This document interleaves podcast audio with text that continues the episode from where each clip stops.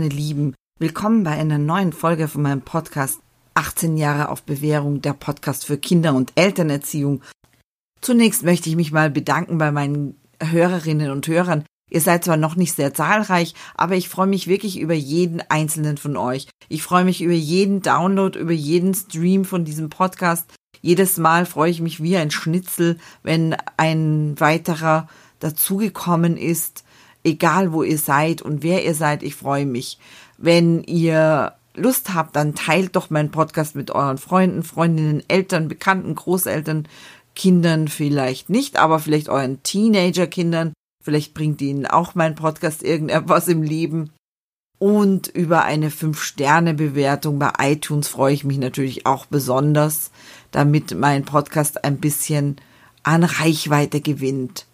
Wenn ihr Lust habt, dann abonniert meinen Podcast, schaut auf meine Webseite vorbei, www.vampirndl.com. Dort findet ihr die Folgen des Podcasts auch in geschriebener Form, falls ihr Lust habt, sie nachzulesen und auch so manchen zusätzlichen Artikel. Diese werden auch mit der Zeit immer mehr, je nachdem, zu welchem Zeitpunkt ihr meinen Podcast hört. Ihr könnt mir auch auf Instagram folgen. Da habe ich auch ein extra Instagram für meinen Podcast oder einfach unter meinem Vampirndl Instagram. Ich bin begeistert, wenn ich von euch höre und würde mich sehr, sehr freuen über eure Kontaktaufnahme. Heute geht es bei mir nicht unbedingt um ein Thema, das direkt mit Kindererziehung zu tun hat, sondern eher ein Thema, auf das ich aufmerksam geworden bin während der Corona-Krise. Denn ähm, es geht heute um das Thema Feminismus. Ich bin normalerweise kein Fan von Wörtern, die auf Ismus enden, denn nicht umsonst hat das Wort Extremismus die gleiche Endung und oft ist damit eine negative Konnotation verbunden. Deswegen bin ich eher dafür, dass man das Wort anders benennt. Zum Beispiel die Stärkung des Selbstbewusstseins der Frauen oder der Position der Frauen in der Gesellschaft. Denn ihr wisst, und ich bin nicht die Einzige, die das sagt, in jeder Gesellschaft, in der es den Frauen gut geht, geht es auch den Männern gut, es geht den Kindern gut, die ganze Gesellschaft profitiert davon, wenn Frauen gut gebildet sind, wenn Frauen in Sicherheit leben können, wenn Frauen mitbestimmen können im täglichen Leben, in der Gesellschaft, in der Politik. Das bin nicht ich, die das sagt. Ich bin keine Hardcore-Feministin. Wie gesagt, ich mag keine Wörter, die auf Ismus enden. Aber es ist einfach eine erwiesene Sache. Und daher geht es auch bei der Entwicklungshilfe in den sogenannten Dritte Weltländern darum, besonders den Frauen zu helfen. Denn wenn die Frauen gestärkt sind, dann ist die Gesellschaft als Ganzes gestärkt. Und dann kommen auch, und so erschließt sich vielleicht ähm, der Weg dieses Themas zu meinem Podcast, so entstehen natürlich auch gesunde Kinder und gesunde Jugendliche und gesunde Erwachsene. Und das ist für unsere gesamte Gesellschaft von Vorteil. Glücklicherweise hat sich in den letzten zwei Jahrzehnten in Bezug auf den sogenannten Feminismus und die Gestärktheit der Frauen in den Familien sehr viel getan. Für viele Männer meiner und der nachfolgenden Generation ist es mittlerweile ganz natürlich und selbstverständlich, sich auch in den Haushalt gleichwertig einzubringen und auch in die Kindererziehung einzubringen. Für viele Männer ist es im Gegenteil keine Last mehr heutzutage, sich um die Kinder zu kümmern, sondern sie genießen die Zeit, mit ihren Kindern eine Bindung einzugehen und diese kennenzulernen und auch als Abwechslung zum Alltag im Büro diese Tätigkeit oder diese Beschäftigung mit ihren Kindern anzunehmen. Und das ist was Wunderbares. Und ich finde diese Entwicklung ganz toll. Aber dennoch liegt in den Familien die letztendliche Verantwortung für den Haushalt und das Familienmanagement bei den Frauen.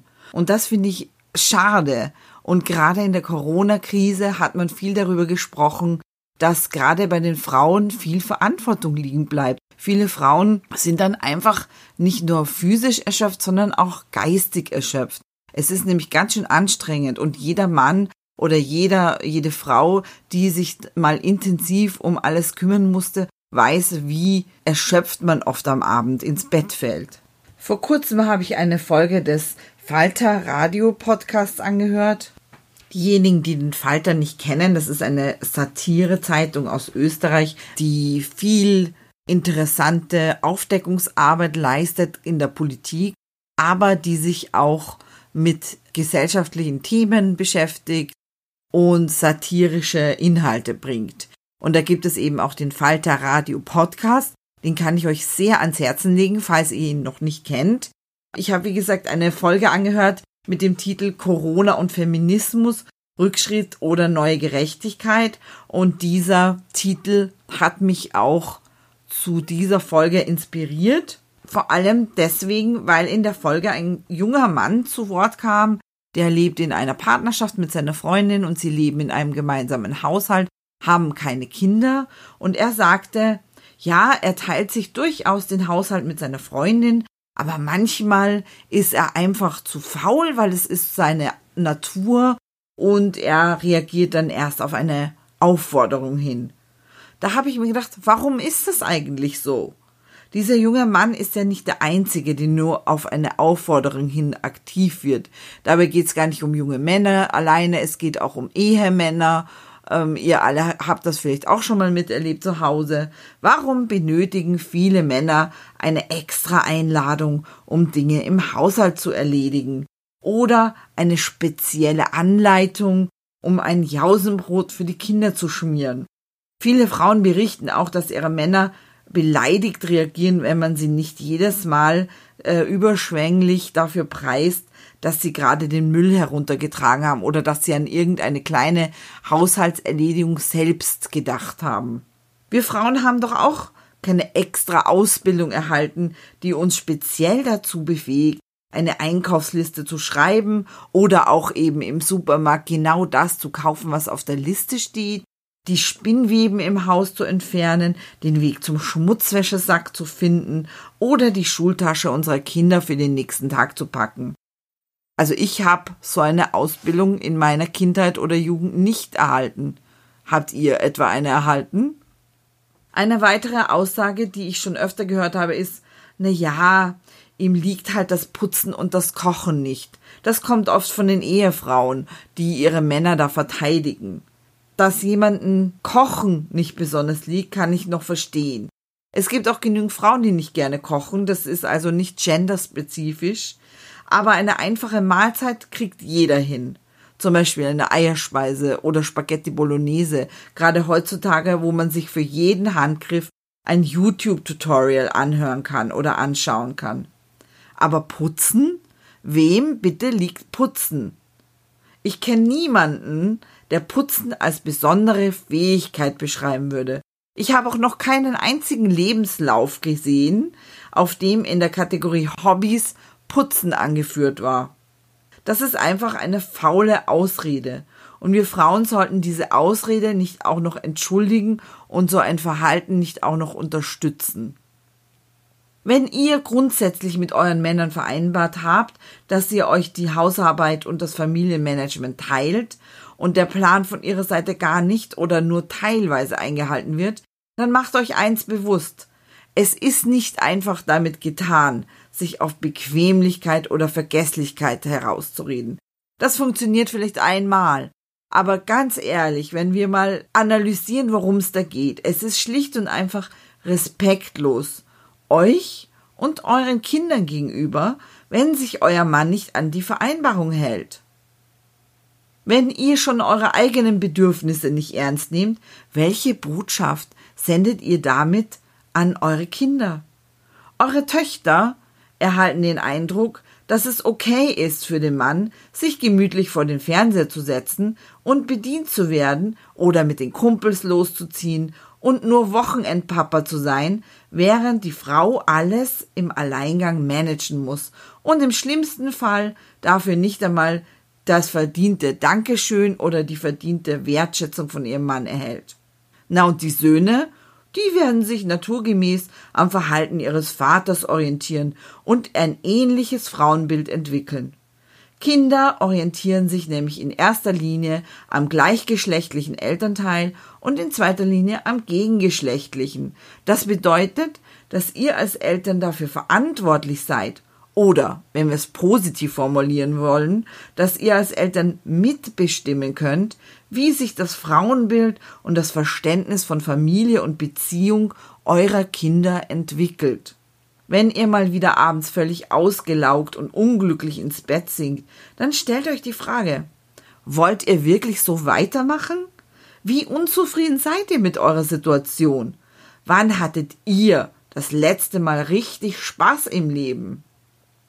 Ich habe auch neulich einen Podcast gehört von einem sehr bekannten Psychologen in Amerika, dem sogenannten Dr. Phil, Dr. Phil McGraw, der in seinem Programm Living by Design, also auf Deutsch Leben nach Plan, wichtige Denkanstöße zu einem glücklichen Leben gibt. Ich finde dieses Programm sehr interessant. Es ist kostenlos. Ihr könnt euch dazu Worksheets herunterladen. Ich stelle euch den Link dazu in die Show Notes. Ich kann es euch wirklich ans Herz legen. Ich, wenn ihr Englisch sprecht, dann ist das ein tolles, tolles Programm. Die simple Aussage ist, soweit bin ich schon gekommen in meiner Selbstforschung und in meinem Podcast hören, dass du nicht damit beginnen kannst, die anderen zu ändern, bevor du dich nicht selbst geändert hast. Und bevor du nicht vor allem die Verantwortung für dein Leben übernommen hast. Das klingt einfach, aber eine ehrliche Bestandsaufnahme des eigenen Lebens zu machen, ist oft schmerzhaft und kann das Schwierigste sein, was ihr je getan habt. Aber das soll euch nicht abschrecken, denn die gute Nachricht ist, ihr habt es selbst in der Hand. Ihr habt euer Leben und die Entwicklung, die ihr nehmt, selbst in der Hand. Ihr könnt also selbst dafür sorgen, dass es euch gut geht. Wir Menschen sind ein ganzheitliches System, in dem Geist und Körper untrennbar miteinander verbunden sind. Dr. Phil verwendet ein schönes Bild. Ihr seid wie ein Bankkonto. Wenn ihr immer nur auszahlt, bleibt irgendwann nichts mehr übrig. Im schlimmsten Fall ist euer Konto so weit in den roten Zahlen, dass ihr Probleme bekommt. Ihr wisst genau, dass ihr auf euer Konto auch etwas einzahlen müsst, damit ihr danach wieder etwas abheben könnt. Niemand sollte euren Kontostand besser kennen als ihr selbst. Wenn ihr also merkt, dass euer Kontostand gefährlich sinkt, müsst ihr selbst dafür sorgen, dass das Konto wieder gefüllt wird. Also in dem Fall spreche ich natürlich nicht von eurem Finanzkonto, sondern von eurem emotionalen und gesundheitlichen Konto. Niemand wird euch das abnehmen. Ihr müsst es selbst machen und ihr müsst es auch von anderen einfordern. Also wie gesagt, schaut einfach mal vorbei bei Living by Design. Ich finde es ganz toll. Natürlich sind diese Tipps genauso gut für Männer anwendbar und wenn ihr einen Mann kennt oder selbst ein Mann seid oder einen Freund habt, der von dieser Art von Selbstreflexion profitieren könnte, dann leitet ihm doch bitte gerne diese Tipps weiter oder sprecht mit ihm darüber. Vielleicht könnt ihr beide das gemeinsam erledigen und euch gegenseitig dabei helfen, euren Problemen auf den Grund zu kommen und daran zu arbeiten gemeinsam. Ich bin mir sicher, je mehr Menschen Glück und Zufriedenheit in ihr Leben bringen, desto besser geht es ihnen und ihren Kindern und auch unserer Gesellschaft. Und wenn ihr euch mehr mit dem Thema Frauengesundheit beschäftigen wollt oder Hilfe benötigt, könnt ihr euch an das Netzwerk der österreichischen Frauengesundheitszentren wenden. Ich stelle euch auch hier den Link in die Show Notes. Und ganz wichtig, wenn ihr in einer gefährlichen Situation seid, wenn ihr in einer Partnerschaft seid, die von Gewalt geprägt ist, oder wenn ihr Angst habt, dann seid doch mutig es gibt Hilfe. Ihr könnt euch an die Polizei wenden. Es gibt Frauenhäuser. In den Frauenhäusern gibt es auch rechtliche Beratung. Ihr könnt auch erstmal ganz anonym dort anrufen und erstmal telefonisch Hilfe holen und euch Ratschläge holen, wie ihr weiter vorgehen könnt. Die haben ganz viel Erfahrung mit solchen Situationen und können euch bestimmt weiterhelfen. Ich hoffe, ihr könnt aus dieser schwierigen Situation rauskommen. Ich hoffe, mein Podcast hat euch ein bisschen dabei geholfen. Ich wünsche euch alles Gute, eine sichere Zeit und eine wunderbare Reise zu euch selbst. Bis zum nächsten Mal. Euer Vampirndl.